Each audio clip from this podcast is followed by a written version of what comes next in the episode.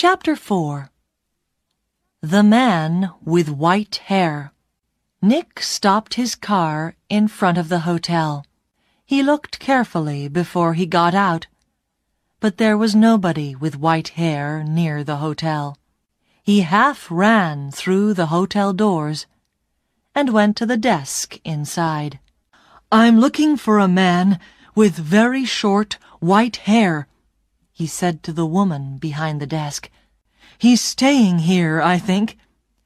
He's about sixty years old, and he's tall and thin. The woman did not look very interested. There are a lot of visitors in the hotel, she said. Do you know his name? No, I don't, Nick said. He's, uh, a friend of a friend, you see.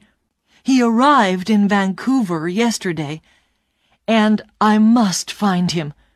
It's very important. Please help me. The woman looked at him.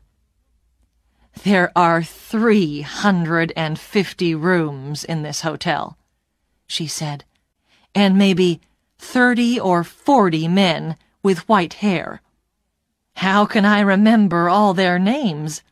She turned away to answer a telephone call.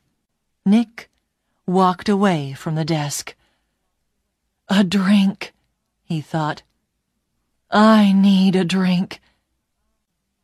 He went into the hotel bar, got a drink, and sat down at a table. So, what do I do now? he thought. And then he remembered something.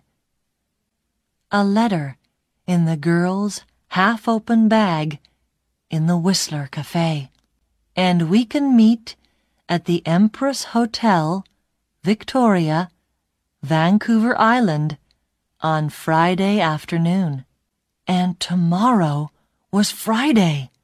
I'm going to Victoria, on Vancouver Island, he thought to the Empress Hotel.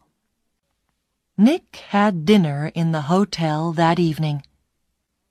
He finished eating and got up from his table and saw the man with white hair. Nick moved quickly. The man was at the hotel desk. Nick could see the white head above the other heads near the desk. Excuse me, said Nick. He pushed past the people in the hotel restaurant. A small boy ran in front of him, and Nick ran into him. The boy and Nick fell down on the floor. The boy began to cry. Hey! said a woman behind Nick. I'm very sorry, said Nick. He got up and helped the boy to his feet. Are you okay? he asked the boy. Be more careful next time, said the woman. Nick moved away quickly. But when he looked back at the hotel desk, he couldn't see the man with white hair. He pushed through the crowd of people. That man!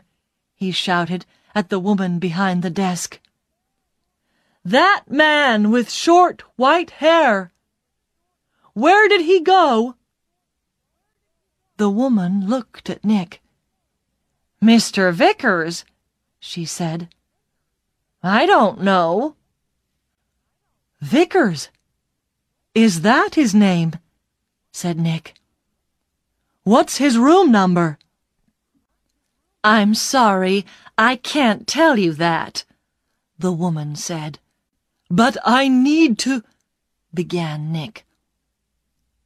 The woman turned away to answer the telephone.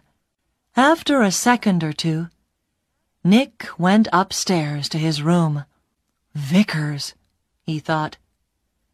Does Meg Hudson know Mr. Vickers? I need some answers. And I need them quickly.